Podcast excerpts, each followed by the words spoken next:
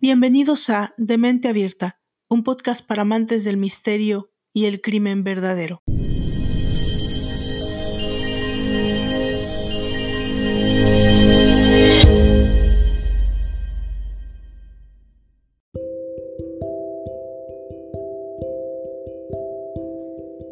Entender a los asesinos. El motivo del por qué actúan de esa manera o en qué piensan siempre ha sido uno de los grandes enigmas de la criminología y los sociólogos. Nuestra confusión aumenta cuando los criminólogos aseguran que la mayoría no son enfermos, tienen capacidad de entender. Los expertos saben que uno de cada cinco de estos criminales que acaban con la vida de otros son psicópatas, incapaces de empatizar con el dolor ajeno, menos de sentir arrepentimiento repiten rutinas o actúan por impulsos. ¿Será que han nacido para matar?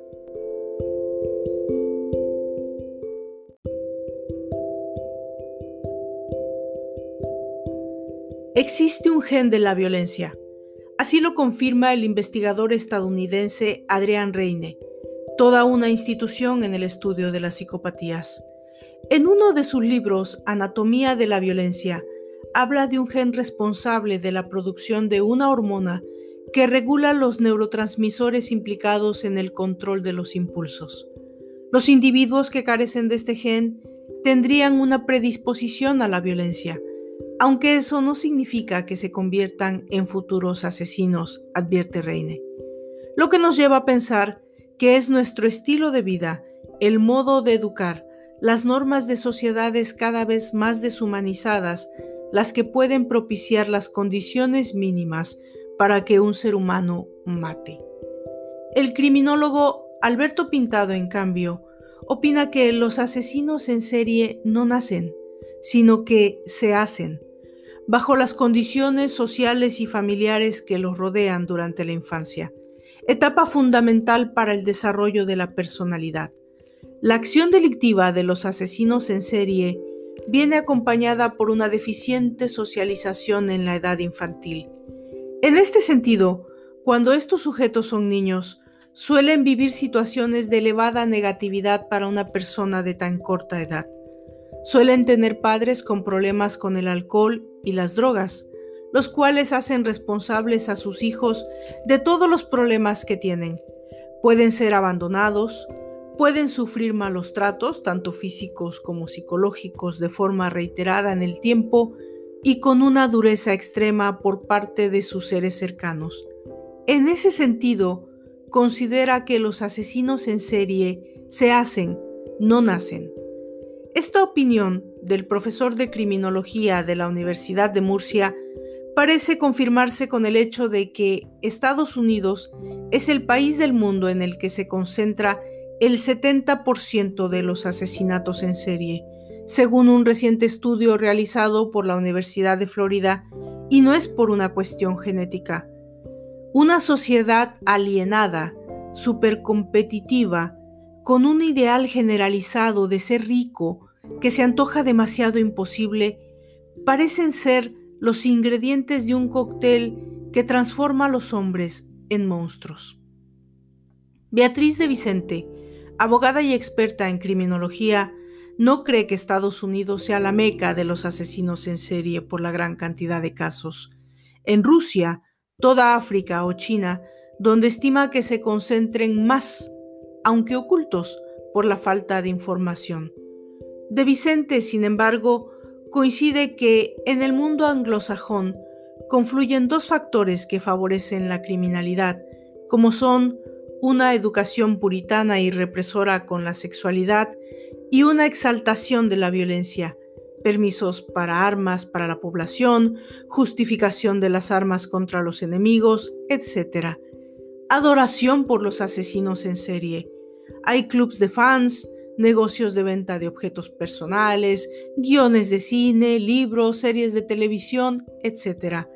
Así como la necesidad de ser popular, y obtener reconocimiento del entorno social, lo que mueve a muchos a actuar en busca de fama y a otros a buscar la satisfacción de una sexualidad reprimida por vías aberrantes.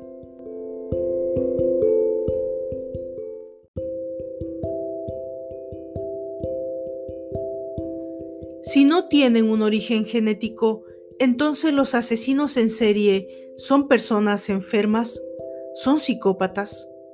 Para muchos estudiosos que definen varias tipologías, hay de todo. Los organizados, que manipulan y actúan con total conciencia de sus actos. Los desorganizados, con alguna enfermedad mental. Y los mixtos, que reúnen características de ambos. El asesino en serie del que hoy nos ocuparemos encaja en la perfección en una de estas o más acepciones. Se trata de un asesino cruel y enigmático, cuya personalidad inclusive confundió por muchos años a su infinidad de estudiosos.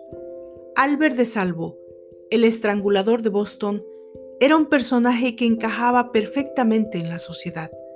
Alguien tan carismático que incluso logró que una de sus víctimas se tomara té con él antes de ser asesinada, pero cuya lasciva y deformada psicopatía hacía que sus actos finalmente denigraran, deshumanizaran a sus víctimas, haciendo lucir a los cadáveres con formas sexualmente sugestivas y adornadas, después de haber sido asesinadas muchas de ellas de manera brutal. Nadie hubiera podido imaginarle de la forma en que realmente era, y eso hizo que durante muchos años incluso se dudara de que la policía hubiera aprendido al verdadero estrangulador, y hasta hoy día hay una seria discusión al respecto. Pero antes de continuar con esta historia tan interesante, déjenme darles la bienvenida al tercer capítulo de esta tercera temporada de Demente Abierta, un podcast para amantes del misterio y el crimen verdadero. Yo soy Valdra Torres y esto es Albert de Salvo, el estrangulador de Boston. Comenzamos.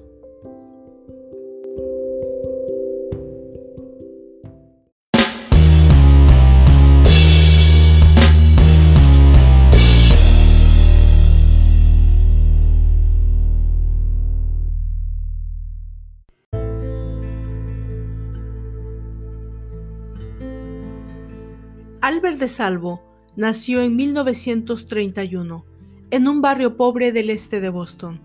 Vivió su niñez en una zona de protección oficial, o sea, edificios donde el gobierno da cobijo a familias pobres. Sin embargo, a pesar de lo precario de su situación, los estudiosos de su vida confirman que Albert era un niño simpático y amable. Era respetuoso con los mayores y a todas luces un chico obediente. La familia era numerosa, eran seis hermanos y hermanas. El padre era alcohólico y una persona, por decirlo menos, de actitudes bruscas. Era misógino y golpeador. Solía sacar a su propia esposa del dormitorio para tener relaciones con prostitutas. Le mostró al pequeño Albert cómo entrar a robar a casas cuando tenía seis años y por supuesto se encargó de que se iniciara sexualmente a los siete. En una ocasión, este hombre le rompió los dedos de la mano a su madre uno a uno delante de sus hijos. El ambiente familiar era uno lleno de violencia, de abuso emocional y físico en todo momento. Era pues de esperar que el niño y después joven Albert tuviera una mente afectada tal vez por esta historia.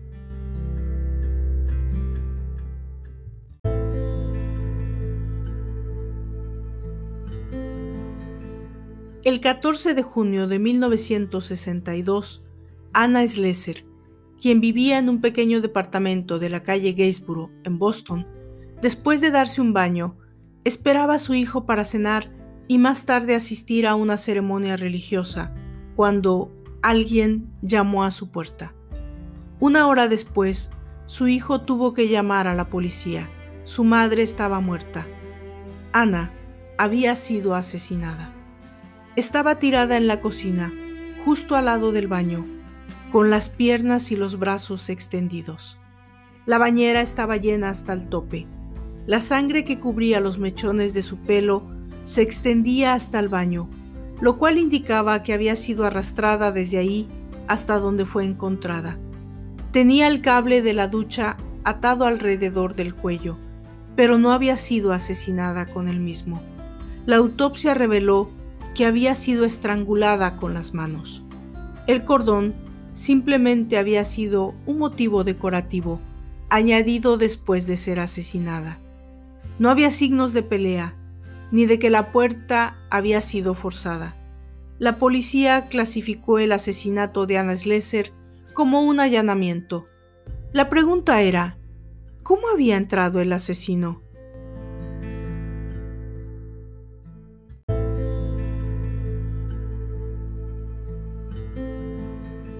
El 30 de junio, en la ciudad de Lynn, Massachusetts, 10 millas al norte de Boston, a aproximadamente las 8 de la mañana, algunos vecinos dicen que vieron a Ellen Blake, una enfermera de 65 años, sacudir una de sus alfombras en su ventana. Dos días después, cuando esos mismos vecinos llamaron a su puerta sin recibir contestación, su cuerpo era descubierto. Había sido estrangulada. Tenía un brasier y dos medias de nylon amarradas alrededor de su cuello, como un moño. Igual que Anna Slesser, había sido molestada sexualmente y dejada en una posición obscena. Igual, no hay evidencia de que alguien haya forzado una entrada a su apartamento. Con nueve horas de diferencia entre el tiempo determinado en que Ellen había sido asesinada otra anciana era asesinada en Boston.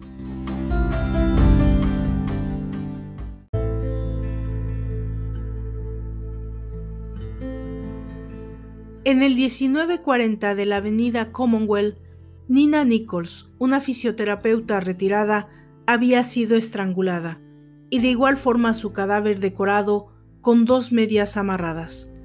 Como la policía temía, la autopsia confirmó que había sido molestada con un objeto que fue encontrado cerca del cuerpo. Recordamos que eran los años 60. Había cuestiones, detalles de los crímenes, sobre todo sexuales, que no podían escribirse en los periódicos. Estos eran asesinatos evidentemente sexuales. Estas ancianas eran colocadas en posiciones sugestivas y humillantes. Eran realmente utilizadas como objeto sexual y finalmente estranguladas. Los medios comienzan a unir las piezas que la policía aún quería mantener en secreto. Un grupo de periodistas inicia una investigación de los crímenes en su propia forma para informar al público. Ellos creyeron que lo más que pudieran informar a la población, la mejor podrían cuidar y protegerse. Sin embargo, la policía todavía seguía negando que los asesinatos tuvieran una conexión.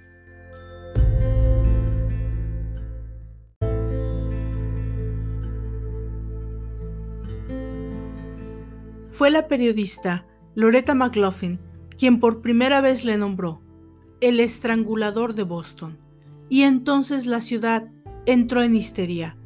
Estos no eran asesinatos ocurridos en guetos, se trataba de crímenes ocurridos en lugares de gente blanca y educada. Era, por supuesto, una situación en la que nadie se sentía a salvo. Todos en Boston le temían al estrangulador. El verano de 1962 en Boston estaba por terminar, pero la ola de asesinatos apenas comenzaba. El 21 de agosto de 1962, Ida Irga, de 75 años, es encontrada Llevaba tres días muerta.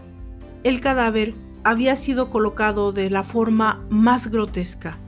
Sus piernas estaban apoyadas en los peldaños de dos sillas separadas por cinco pies, con una lámpara encendida colocada entre ellas.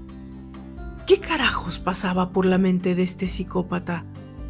Su depravación comenzaba a escalar y también el miedo de la población. Y sin embargo, la policía parecía no avanzar un milímetro en la investigación. El Departamento de Policía de Boston comenzaba a tener una presión sin precedentes.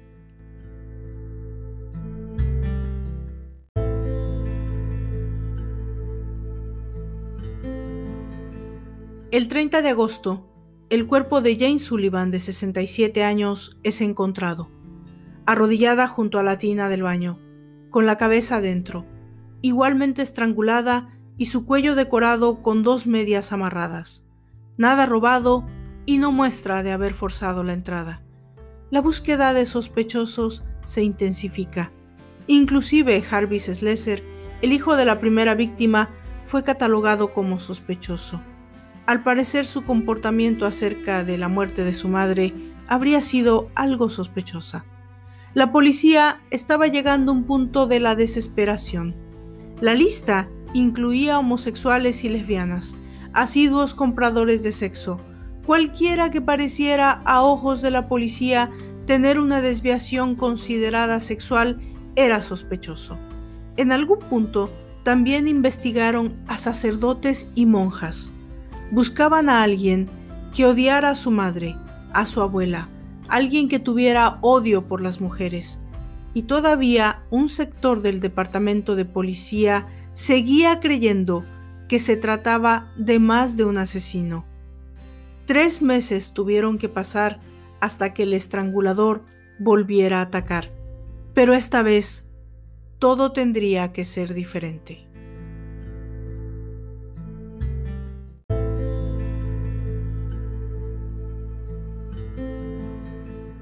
El 5 de diciembre de 1962, en el 315 de la avenida Huntington, en Boston, después de haber tomado su lunch, la joven de 20 años, estudiante de medicina, Sophie Clark, había comenzado a escribir una carta a su novio, que se encontraba fuera de la ciudad, cuando alguien llamó a su puerta. Para esa tarde, su cuerpo era descubierto como la sexta víctima del estrangulador de Boston. Sophie había sido asaltada sexualmente. El escenario, aún fresco, mostraba que había habido mucha violencia. Sus lentes habían sido quebrados. Su boca estaba tapada con un trapo. Tenía un pañuelo y cinturón de elástico cerrado en su cuello. Ella era la sexta víctima y la primera joven y morena. Sophie vivía con dos jóvenes más que no se encontraban en el departamento en este momento. Esto era un usual comportamiento del asesino. Algo más es diferente. Los investigadores localizan semen cerca de la víctima.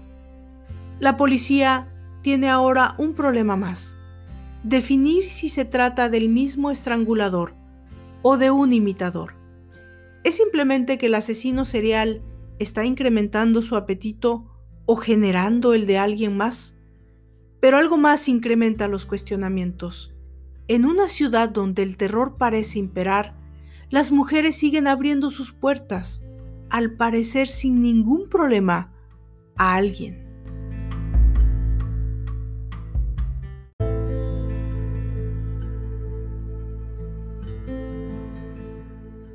El 31 de diciembre de 1962, en el vecindario de Fenwick, en Beckby, Boston, Patricia Bisset, de 23 años, es encontrada muerta en su apartamento. Fotos de la investigación muestran que al parecer se tomó un té con su visitante solo antes de ser asesinada. De nueva cuenta, al principio, la policía cree que se trata de un imitador. La policía parecía querer aferrarse a esa posibilidad, debido a que la autopsia reporta que ella tenía un mes de embarazo y al momento de su muerte parecía tener un romance con su jefe, quien precisamente fue quien encontró el cadáver. Lo primero que hace dudar a la policía es que él mismo declara que cuando llegó al apartamento y entró a la habitación, dijo, Dios mío, ha sido estrangulada. Pero era imposible que lo supiera a simple vista, porque ella había sido dejada recostada en la cama, con las sábanas cubriéndole hasta la barbilla, de tal forma que el sospechoso nunca hubiera sabido la circunstancia de su muerte, a menos que él mismo la hubiera asesinado. La policía le somete a varios detectores de mentiras, los cuales reprueba de forma repetida. A muchos les sorprendió cuando la policía tomó la decisión de no aplicar cargos. La policía de Boston, anteriormente conocida por resolver rápidamente los casos de asesinato, En ese momento se encontraba atrapada en un callejón sin salida. ¿Era que no estaban haciendo lo suficiente? ¿O era que el asesino era demasiado bueno y meticuloso para no dejar rastros? Nadie en realidad podría decirlo a ese punto. El jefe detective del Departamento de Homicidios de la Policía de Boston, John Donovan, tuvo varias veces que salir en defensa del accionar de su departamento, siempre tratando de justificar el hecho de que no hubiera una sola pista sólida, una esperanza de parar lo que estaba sucediendo en esa ciudad. Tomando como nueva estrategia, las autoridades requieren al médico Ames Robbie, director del Hospital Mental de Bridgewater, para identificar y evaluar potenciales sospechosos. El doctor Robbie estaba en mejor posición para entender las motivaciones, la psique del estrangulador, por lo que como psiquiatra forense podía estudiar estas motivaciones para hacer un perfil apropiado en ese caso.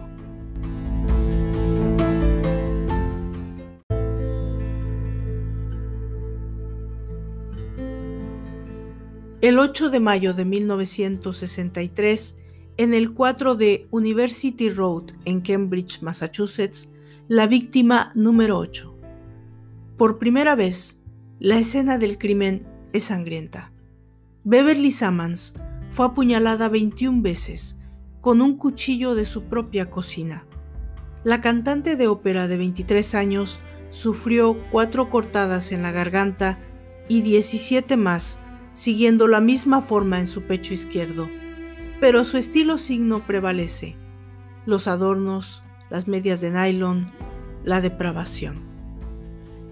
En septiembre 8 de 1963, en el 224 Lafayette Street, Salem, Massachusetts, Evan Corbin no llega a una cita que tenía ese domingo.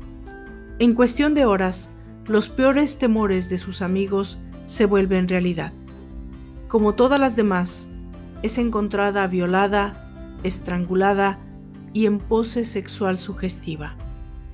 Nueve mujeres asesinadas, violadas, colocadas en grotescas formas, mujeres objeto, deshumanizadas, en solo poco más de un año.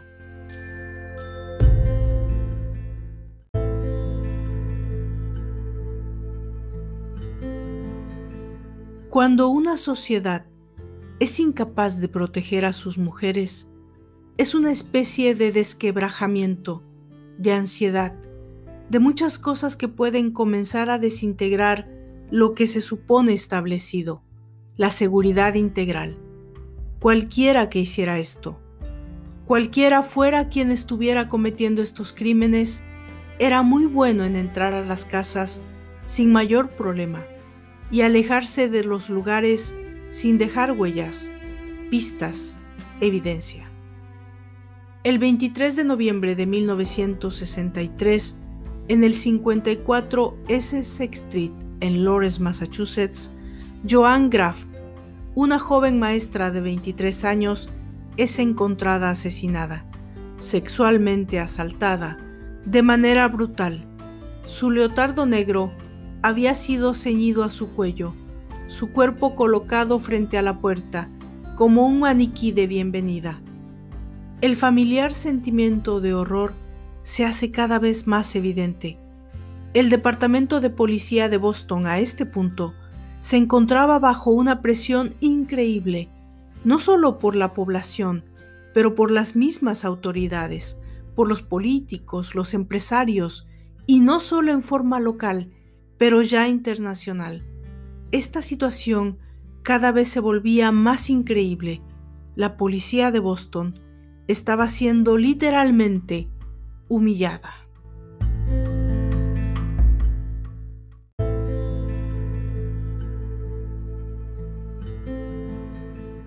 Mary Sullivan, de 19 años, fue asesinada el 4 de enero de 1964. Su cuerpo fue encontrado por sus otras dos compañeras de apartamento, solo al finalizar un largo día de trabajo. Ellas trabajaban en una tienda departamental en Boston. Era una tarde muy fría y cuando ellas llegaron al departamento, la luz de la cocina estaba prendida, pero la luz de la habitación apagada. Pudieron ver la silueta de Mary como si se encontrara sentada en la cama. Ellas creyeron que simplemente se había quedado dormida. Cuando la llamaron por su nombre, ella no contestó. El miedo de pronto se apoderó de las chicas, pero una de ellas tuvo el valor de entrar a la habitación y encender la luz. Y es cuando el horror se hizo presente. Mary había sido estrangulada con tres ligaduras, dos bufandas y una media de nylon, decorando su cuello. Ella había sido sexualmente atacada con el palo de una escoba. El mango de ese palo estaba aún colocado en su cuerpo. Y para finalizar, como si no fuera suficiente, el asesino dejó una macabra señal con sentido del humor. Una carta de feliz año nuevo colocado cerca de su pie izquierdo.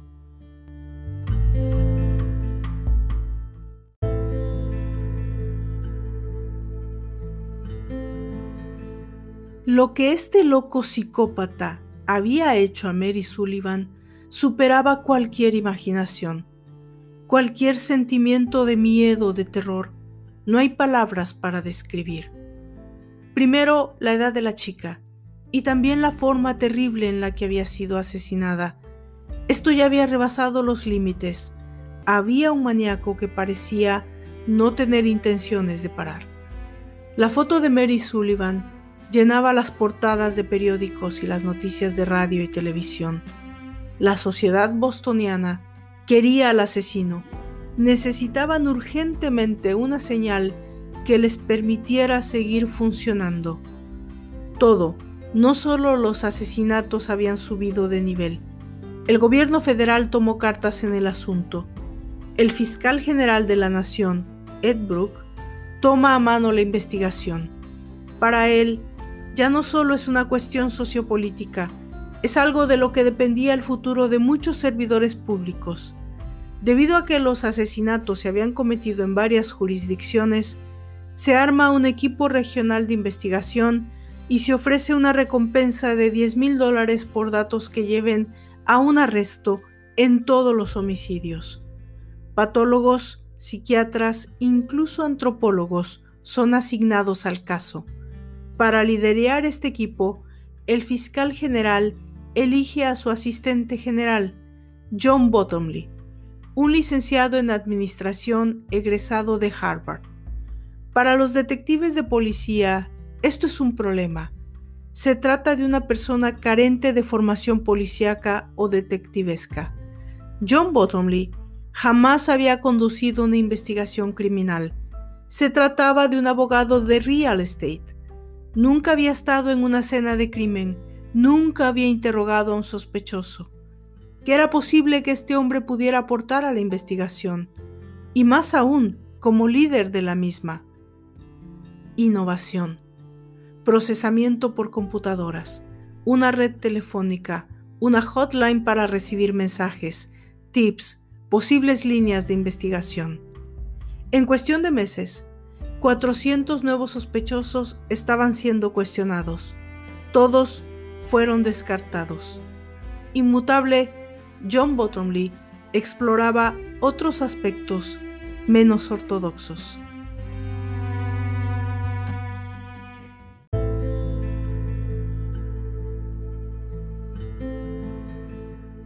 Se contrató a un vidente de nombre Peter Jurkos.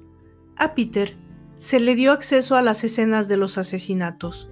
De esta forma podría, según ellos, tener algún tipo de premonición o visión. Jurcos guía la investigación hacia un individuo conocido por la policía, pero después de unos días de investigación es descartado como sospechoso. Los días siguen su curso y al parecer el estrangulador se había tomado un tiempo de descanso. Era tal vez que se encontraba fuera de la ciudad, enfermo, muerto. La investigación seguía su curso. Tal vez los bostonianos deseaban creer que la pesadilla había terminado, pero mientras no hubiera un arresto, no habría forma de que en Nueva Inglaterra se respirara tranquilidad. El 27 de octubre de 1964, una mujer de Cambridge describe a un hombre que la había atacado sexualmente y su uniforme de trabajo. Se le conoce como el hombre verde por el color de su ropa. Se hace una descripción del sospechoso y alguien resulta señalado. Un trabajador de la compañía de luz de 33 años, Albert de Salvo, quien a ese punto vivía en un suburbio de Molden.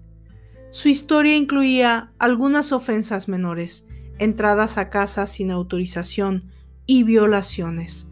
Más tarde habría sido arrestado por conducta lasciva y agresión sexual. Albert había comenzado como boyerista y exhibicionista. Había progresado rápido a una especie de estafador. Se dedicaba a tocar puertas ofreciendo trabajo para agencias de modelos. Usaba algo tan sencillo como una cinta para medir y elegía jóvenes para mentirles y ganarse su confianza. La forma en que Albert trataba de engañar a las mujeres y la señal de depravación de sus acciones hicieron que la policía lo observara de cerca.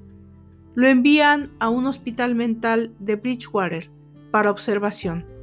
Allí, el psiquiatra Ames Robin hace notorio su carácter narcisista, pero también denota algo más que la personalidad de Gólatra de Albert de Salvo. Una de sus víctimas declaró que después de haberla violado se había arrepentido. Albert llama la atención del equipo de búsqueda del estrangulador y se vuelve un potencial sospechoso. La llamada de una enfermera, que hasta este día es anónima, acerca a la señal. Ella le dice a la policía, un hombre me ha violado y creo por su comportamiento que se trata del estrangulador. La investigación acerca a la policía cada vez más a Albert de Salvo. Cuando la policía entrevista a su psiquiatra, este muestra poca sorpresa con la idea de que Albert sea el estrangulador de Boston, pero aún así tiene sus dudas.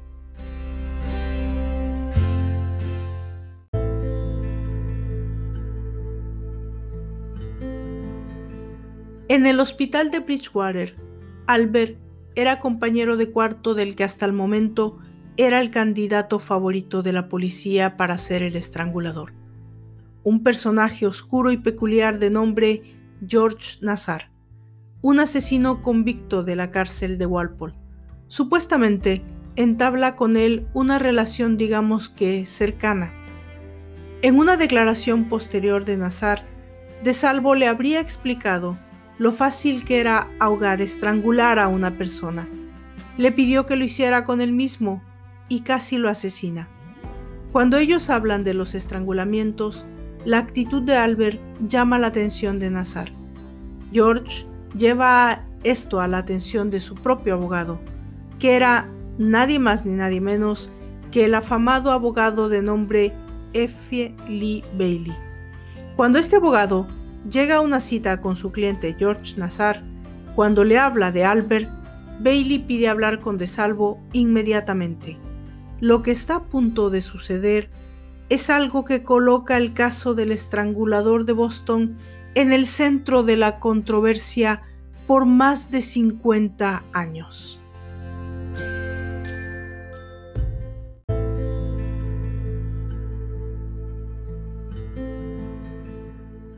Albert sabía que los cargos en su contra eran suficientes para estar por muchos años, sino el resto de su vida en la cárcel.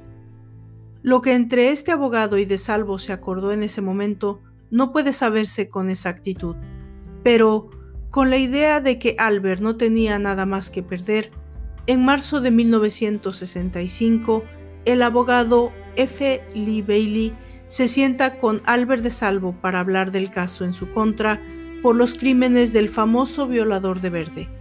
Pero la entrevista pronto escala en un caso todavía más grande. F. Lee Bailey, sin tomar en cuenta el equipo de tareas del estrangulador, se dirige directamente a la oficina de policía, los investigadores iniciales. Les dice, creo que sé quién es su estrangulador. Denme información, datos que solo el asesino pueda conocer y voy a confirmarlo. Ellos lo hicieron. Esto parecía más que una prioridad de seguridad nacional, una especie de competencia de quién atrapaba primero al estrangulador de Boston. Por supuesto, la policía estaba necesitada, urgida de un cierre, incluso emocional. El abogado se armó con un cuestionario de solo cinco preguntas, cuya respuesta ni él mismo sabía. Albert las contestó correctamente. Lo que Bailey hizo más tarde fue llegar al departamento de policía con una cinta de audio, con la voz distorsionada de Albert confesando los asesinatos. La policía no tenía forma de cambiar el hecho de que todos creyeran que ya estaba. Tenían al estrangulador de Boston. George Nazar creyó a este punto que podía cobrar la recompensa de 10 mil dólares que el equipo de tareas había ofrecido por cada uno de los asesinatos.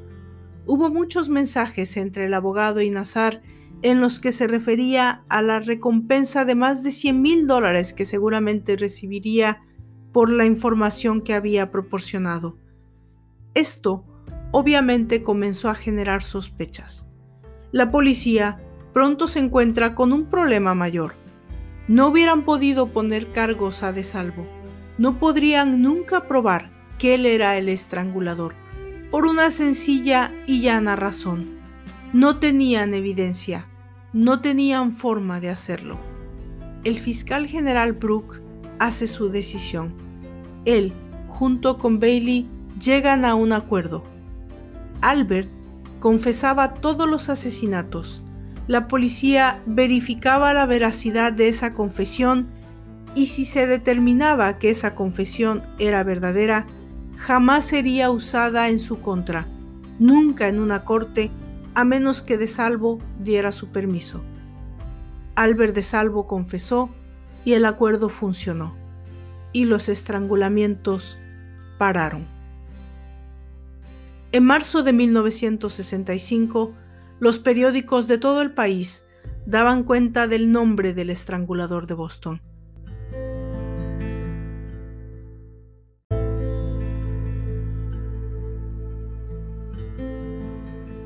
Alguna vez dijo Albert de Salvo, puedo estar comiendo en la mesa de la cocina con mi familia, levantarme en un momento y decir, ahora vuelvo, salir, violar, estrangular a alguien y regresar cinco minutos después y seguir comiendo. Pero fuera de esa confesión y la lista de récords de todo lo que de salvo había confesado, a la policía, la opinión pública necesitaba saber más. ¿Quién era Albert de Salvo? Se trataba de un hombre con una apariencia completamente contraria a lo que cualquiera pudiera esperar de cómo luce un asesino.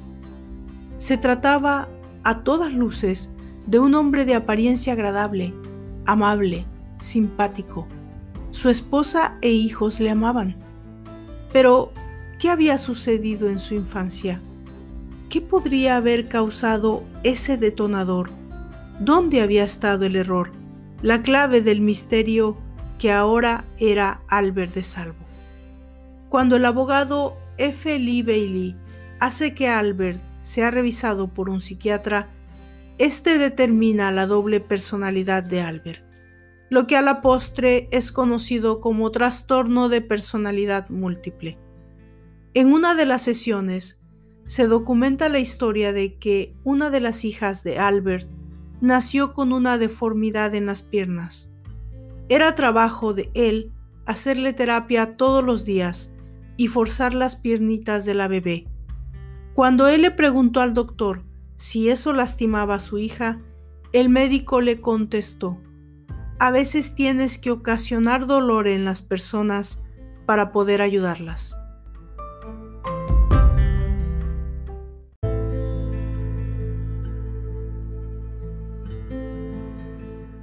Pero fuera de todas esas conclusiones psicológicas, no existía a ese punto ninguna prueba forense, ninguna evidencia física que ligara a De Salvo con los asesinatos. Los detractores de la historia de Albert tenían buenos puntos a favor. Muchos pensaban que los asesinatos a las chicas jóvenes fueron cometidos por uno o varios copycats y que Albert era simplemente uno de ellos. Por otro lado, estaban los que creían que era imposible que hubiera más de un estrangulador con ese nivel de depravación, de sadismo. Los asesinatos habían sido únicos.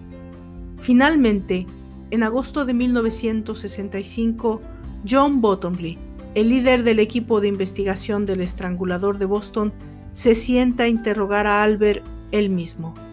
Este interrogatorio fue grabado. Albert narró con detalle los cinco primeros asesinatos, casi con increíble precisión.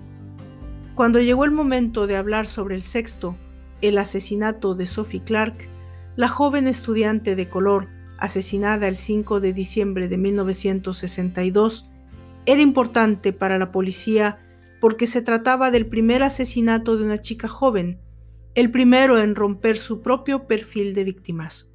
Sin embargo, Albert detalla con precisión la ropa, los artículos de la casa, la forma en que fue asesinada. En el lapso de dos meses, Albert confiesa todos y cada uno de los asesinatos, los once cometidos por el estrangulador de Boston. Inclusive nombra a dos más, Mary Mullen, de 85 años, y Mary Brown. Para las fuerzas de tareas y el departamento de policía, las confesiones de Albert eran el final de tres años de investigación policíaca. Pero, ¿cómo sería repartida la justicia?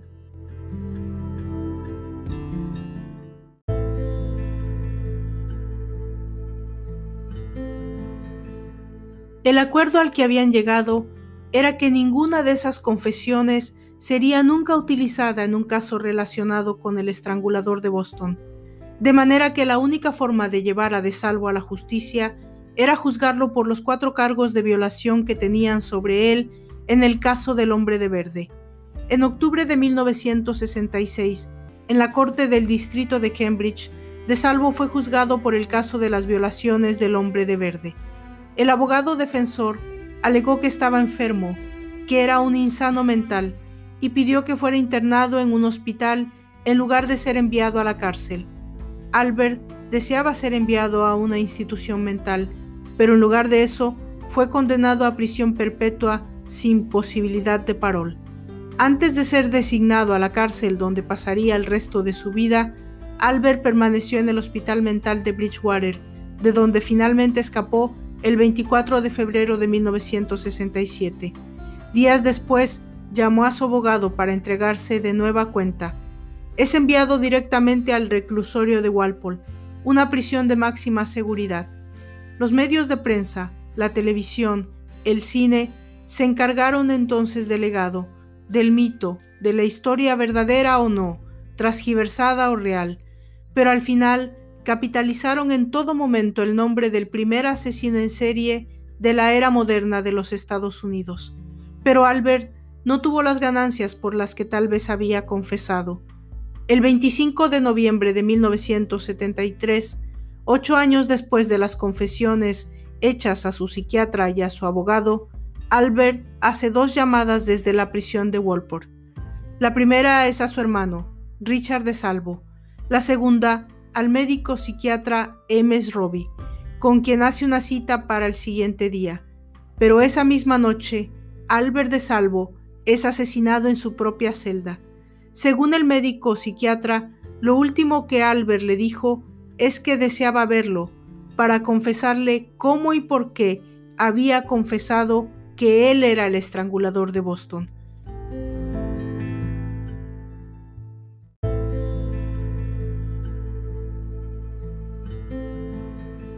Algunos creen que De Salvo fue atacado por Vincent Fleming, un interno vendedor de droga que tenía conexiones con la mafia. Albert fue apuñalado en varias ocasiones, pero no tenía señales de haberse defendido. Años después, el cuerpo de Albert sería exhumado y los exámenes toxicológicos demostraron que había sido drogado con Valium. Albert de Salvo murió, pero el misterio permanecería por décadas. Muchos estudios e investigaciones independientes, libros, documentales, infinidad de documentos que proponen teorías respecto a las circunstancias oscuras que rodearon las declaraciones de Albert y una de ellas ocasionó que en el 2013 el cuerpo de Albert de Salvo fuera exhumado para hacer estudios de ADN relacionados con los asesinatos de Mary Sullivan. La conclusión cerró una de las dudas más prevalecientes. Albert de Salvo violó y asesinó con seguridad a Mary Sullivan. De esta manera llegamos al final de la historia.